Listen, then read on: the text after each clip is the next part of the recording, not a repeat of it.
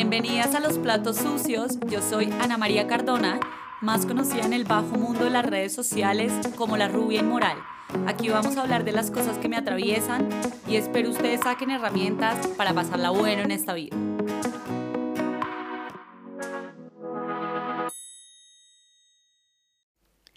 Hola, bienvenidas a un nuevo capítulo de los platos sucios de la Rubia Inmoral. Hoy vamos a hablar acerca de ser influencer y cómo no morir en el intento. Eh, yo llevo trabajando en redes sociales hace cuatro años. Eh, llegué aquí un poco como por error. Eh, me di cuenta que las oficinas no eran lo mío para las que no saben, yo fui diagnosticada hace mucho tiempo con un trastorno afectivo bipolar y una de las cosas que más me cuesta es socializar. Entonces, para mí, tener que estar todos los días con un grupo de gente termina siendo como un espacio donde me hace sentir vulnerable porque a veces me siento muy irritable, porque otras veces me siento demasiado triste porque a veces también estoy subida y, no sé, antes que no controlaba tanto podía terminar haciendo como alguna idiotez. Entonces dije, uff, definitivamente esto no es para mí, aparte de todo como cumplir horarios es de las peores cosas que me pueden pasar a mí en la vida. Y empecé a trabajar en redes sociales, digamos que un poquito como diferente, porque yo quería hacer como un contenido como diferente y empecé como con tarjetas cuando era eh, un mundo donde era un poco como la foto y mostrar eh, tu outfit, que también lo hago y también lo hacía antes, pero quería centrarme como en otro tipo de información. Yo siempre soñaba con ser escritora, iba a sacar mi primer libro. Entonces, bueno, digamos que todo se fue con todo. Yo no ganaba un peso al principio de marcas, que es como principalmente eh, pues los influencers ganan dinero porque Instagram no paga. Entonces tú tienes contratos con marcas. Entonces yo dije, bueno, eh, vamos a hacerlo un poquito diferente y hacía como talleres y conversatorios. En ese entonces también era como un poco más polémica. Entonces, eh, las marcas no querían contratarme. La verdad es que si tienes como posturas un poco como más firmes, em, pues normalmente a las marcas no les interesa tanto. Es la realidad. Entonces decidí seguir con mis em, cursos, con mis talleres, con mis conversatorios. Después llegó pandemia y bueno, esto ya se me era muchísimo más complicado porque entramos como a toda la virtualidad, empecé a crear como mi, a crear mi propia marca, al principio vendía sudaderas y le empezó a ir muy bien, entonces esto me, me, me permitió, digamos, eh, hacer mi propio negocio, comunicarlo a través de redes sociales, venderlo a través de redes sociales me di cuenta que tengo una gran habilidad para vender y que me encanta además, o sea, es un mundo en el que, en el, que me gusta mucho estar. Y también hacía clubes de lectura. Para quienes no saben, yo estudié como filosofía, literatura, historia del arte y sociología y a veces me obsesiono con temas, entonces me encanta eh, tener círculos de mujeres donde compartamos, donde nos cuestionemos cosas, donde hagamos talleres de escritura, lectura y todo esto. Bueno, eso es un poco mi historia. Y ahora vamos a entrar en puntos que les quiero decir. Normalmente lo primero que uno quiere cuando entra a trabajar en esto es crecer súper rápido y tener como un millón de seguidores en los primeros seis meses. ¿Pasa? Sí, a algunas personas les pasa, eh, pero no es el común. Digamos, uno no crece tan rápido orgánicamente. Eh, antes se utilizaban un montón los giveaways, después se dieron cuenta que pues, eso inflaba las cuentas, pero en realidad no generaba como engagement de la gente, entonces era como un número un poco fantasma, eh, pero bueno, entonces crecer así de rápido no es tan fácil. Y lo segundo que utiliza un montón la gente es hacerse viral y el escándalo para crecer. Eh, eso destorosa tu salud mental de todas las formas posibles y me parece que, que no es ni siquiera como tan necesario que uno puede crecer un poco más despacio porque esto no es una carrera y pasarla mejor incluso en este mundo que para mí es maravilloso de las redes sociales eh, sin tener que cortarse un pedazo de la cabeza para, no sé, ser el número uno, ser el más grande. No, no, no creo que haya necesidad en eso. Porque claro, lo que no te dicen cuando te viralizas o cuando le llegas a un montón de gente es que eh, normalmente las cosas se viralizan porque están hablando pestes de algo, o se están burlando, o te están cogiendo de blanco en algo.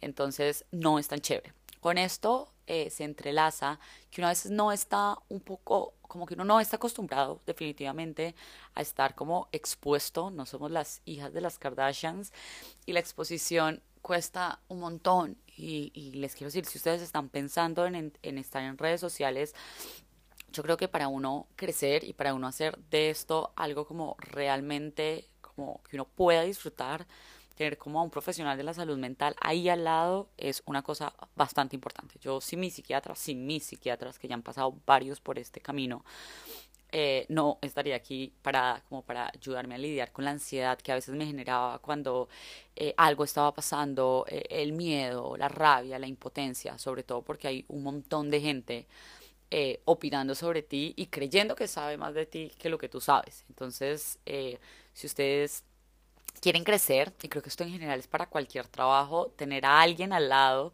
que le ayude a uno a atravesar esos momentos es como, pero la clave, más clave de todas.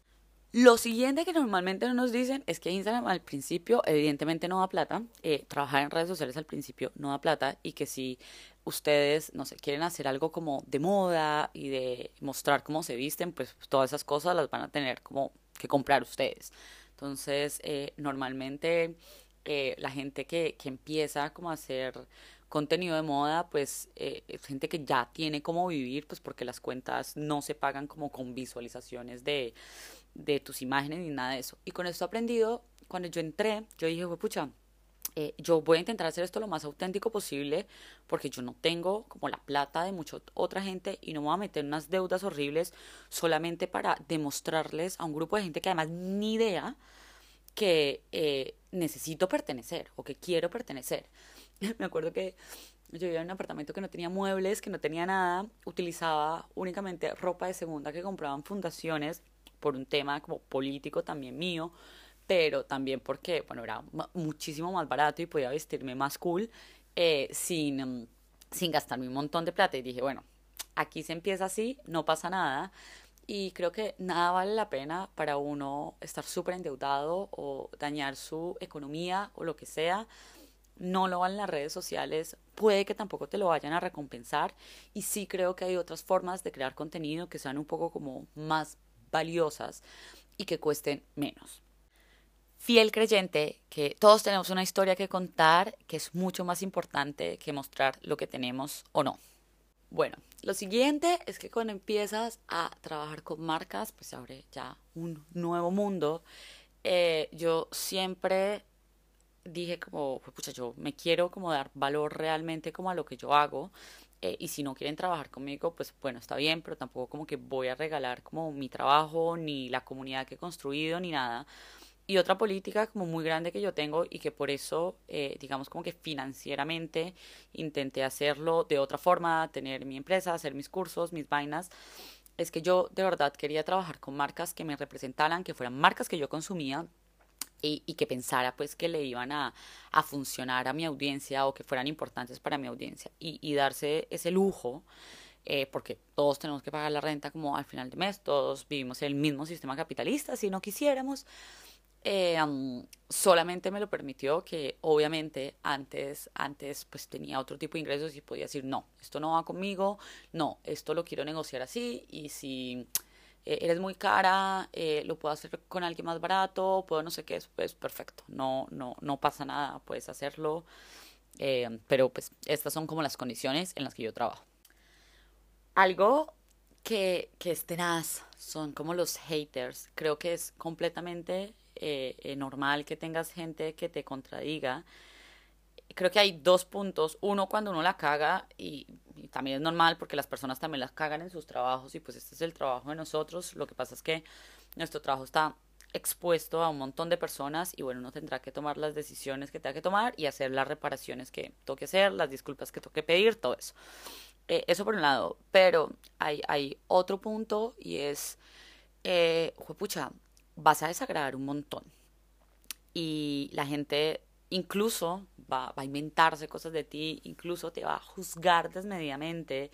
Eh, si algo llega a ser mucho eco, si algo se te llega a viralizar, si algo llega a pasar, te va a llegar una amenaza de muerte. Oigan, como las tres, cuatro veces que a mí me ha pasado, siempre llegan amenazas de muerte. Siempre. Entonces yo decido ya ni siquiera mirar los mensajes porque pues eh, gente también inventándose un montón de cosas que, que ni idea que otra persona de, de otro plano o dimensión eh, están hablando.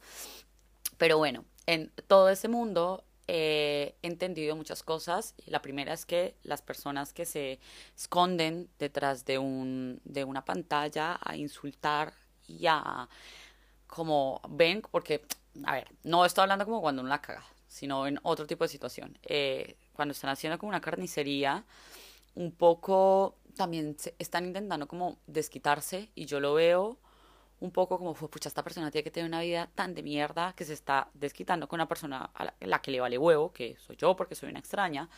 Ojalá esto le permita, como de verdad, desahogarse y en su casa, en su familia, o cuando llegue con sus amigos, lo que sea, con su novio, con su novia, lo que sea, pueda estar en paz y calmada, porque yo, pues normalmente uno no, pues no entra en carnicería con, con nada ni nadie, es como, no me pareció, no es lo suficientemente grave o no me gustó, lo que sea, pues paso y ya está. Eh, también me he dado cuenta que, mm, obvio, estar detrás de un computador, tener una cuenta falsa, lo que sea, le da un poder a la gente gigante y ese poder gigante que, le da a la gente es como no existe en la vida real. O sea, yo estoy segura que muchas de las personas que me han amenazado eh, me las he encontrado en cafés y como si nada hubiera pasado. O sea, estas personas realmente no te van a hacer nada. Lo cual se hace bastante extraño. Es, eh, como si hiciéramos un estudio, es como toda la violencia puesta ahí, sobre todo en Colombia, que, somos, tenemos un montón de violencia estructural por absolutamente todos lados. Lo otro que he aprendido como de los haters es que eh, la gente no quiere ni siquiera que tú cambies, no quiere que tú lo hagas bien, no quiere nada. La gente quiere seguir hablando mal de ti porque les caes mal. Ven como que no es este una persona que le cae mal y que uno objetivamente sabe que esta persona no es mala persona ni nada, solamente pues, de golpe es diferente a uno. De golpe se parece más de lo que quisiera uno, entonces uno lo está viendo como un espejo ahí reflejándole cosas que uno no quiere. Pero, bueno, como que pasa eh, y estas personas no quieren argumentos tuyos, quieren seguir pensando que tú eres un hueco de mierda y perfecto, hay que dejarlos como pensando eso. Eh, yo nunca he encajado en mi vida, yo siempre he desagradado, de mí siempre se han burlado desde chiquita, mi familia me hacía un bullying horrible porque yo les parecía una persona muy, una niña muy extraña, no sé por qué, y me decían como Clara la loca y todos los cuentos. Entonces, eh, como que esto es algo que yo tengo armada desde muy pequeña, entonces como a otra persona burlándose de mí, a otra persona diciéndome como cosas que, porque no, no hablo, opino, pienso, actúo de la forma en la que quieren, perfecto, eh, es, es, para mí ha sido como más fácil eh, en ese sentido, lo cual les digo, también es preocupante, no, no debía haber vivido como ese bullying y esas vainas como en la vida, pero digamos como que un poco pasó. Otra eh, cosa que, mm, que me pongo a pensar mucho de redes sociales es acerca del consumo excesivo. Yo tengo una marca que intento hacerlo lo mejor posible y tengo una marca también porque tengo que vivir de algo en, en este mundo capitalista. Em, pero, y compro también cosas y a veces les muestro las cosas que compro. Ahorita estamos súper engalletados con el nuevo apartamento y comprando las cosas del apartamento. Pero siempre he intentado ser e, esa persona que, que les anima a, a, no comprar excesivamente, digamos, no, nunca me van a ver con 53 bolsas de Shane, ni de Sara, ni de nada de eso, porque pues uno para mí no tiene ninguna importancia y porque sé detrás lo que el consumo excesivo puede, eh, pues trae. Entonces, eh, creo que hay otras formas de nuevo de, de, hacer contenido que no sea mostrando cajas y cajas de ropa como constantemente ni, ni, ni cosas que hay que comprar todo el tiempo y también se me hace como cansón, o sea, imagínate, fue pucha, tengo que salir a comprar una cosa nueva que no necesito, que no me cabe en la casa, que se me va a podrir, lo que sea, que voy a utilizar una vez, que ni siquiera voy a utilizar para crear contenido. Una de las cosas que a mí más me conflictó en la vida es que yo crecí y me criaron básicamente como para estar como en el lado más de la intelectualidad. Pues por eso estudié lo que estudié como filosofía, literatura, historia del arte y sociología y yo quería ser completamente reconocida por mi cerebro y cuando empecé en redes sociales, eh, pues nada, es como un poco la niña, un poco tonta que está ahí, que está mostrando cosas, que está haciendo sus tarjetas de superación personal y ja, ja, ja, ja, ja. Eh, y eso me debatió mucho, si, si trabajar en redes sociales, porque yo quería que la gente viera un poco mi sustancia. Y después dije, qué hueva. O sea, no me importa, esto es, un trabajo valiosísimo, sé que voy a tocar las vidas de la gente que tenga que tocar y la gente que quiera ver mi sustancia, pues me escuchará, pues leerá acerca de mí, se sentará en un conversatorio, bueno, eh, eh acompañará como, como un proceso y no solamente verá una foto y dirá, qué tonta, pues porque eh, en esos términos, pues la falta de sustancia está un poco del otro lado y no de acá. Eh, pero fue algo que, oigan, me, me, me, invadía la cabeza un montón de tiempo y eso de, bueno, entonces si muestro ropa, después no puedo mostrar un libro, entonces si me gusta maquillarme, de golpe después no puedo cuestionar otras cosas, entonces si me gusta consumir, eh, cuestionar el consumo, pero después sí, no sé, me compro un secador, entonces, y después dije, soy un ser humano lleno de incoherencias y creo que quiero evitar esa incoherencia y quiero ser auténtica habitándolo ahí, mostrándole a, las otras personas que soy un ser humano y no soy como la cúspide de absolutamente nada. Entonces, así básicamente eh, fue lo que terminé mostrando en redes sociales. Mi contenido en estos últimos cuatro años ha cambiado un montón y las cosas que yo antes creía que hacía como por rebeldía y que en ese momento me sirvieron para liberarme y eso en este momento no les veo ningún sentido. Eh, porque creo que ya quemé esa etapa y cuando la gente dice como, ay, tu contenido ha cambiado mucho y ya me parece muy aburrido, es, siquiera, oigan, yo era la persona más venenosa que hay en el mundo entero y criticaba todo y todo me parecía malo. Y ahora, digamos que veo la vida de una forma diferente, pues porque también me han pasado un montón de cosas diferentes y, y creo que la vida me ha abrazado desde otro lado. Entonces, eh, bueno, eh, algo que me preguntaban ahora era como, pucha, ¿y si no te está pasando nada? Y yo siento que es de las cosas más chistosas porque ahora que estoy en este cambio, evidentemente no, pero cuando iba en Bogotá yo decía, mi vida es súper aburrida. Yo no soy una persona fiestera. Yo máximo lo único que hago en el día es ir a un restaurante con algún amigo, tomarme un café con un amigo, fin. Yo no mantengo ni comprando cosas, yo no mantengo ni de fiesta, ni de viaje, ni de nada. No me gusta, no me interesa, yo trabajo un huevazo, estoy pendiente de mi empresa y les quiero decir que uno también aprende a conectar desde ahí eh, y uno también aprende a, a entender que sus historias pueden ser otras cosas, aparte de estar haciendo un montón de cosas y mostrándole a la gente que uno tiene una vida muy interesante. Es como, bueno, no, de golpe la vida interesante también es la vida plana, también es la vida rutinaria, también es la vida calmada, también es la vida donde uno se siente como mm, segura un poco. Eh, alguien preguntaba, estaba leyendo sus preguntas de Instagram, que si era necesario aparecer todos los días en redes y que si no estabas de buen ánimo, ¿qué pasaba?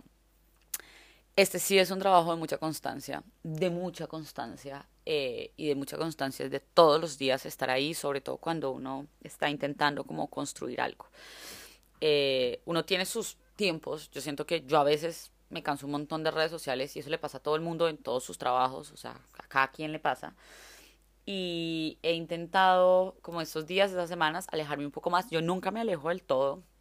Creo que la rubia moral no va a existir para siempre definitivamente y que los próximos 7, 8 años que pienso estar online, eh, me lo voy a disfrutar todo y voy a de verdad intentar hacerlo constantemente y conscientemente. Entonces, em, sí, la constancia es, es, es bien importante, eh, pero uno también puede decir como hoy no estoy de buen ánimo, o sea, eso es completamente válido.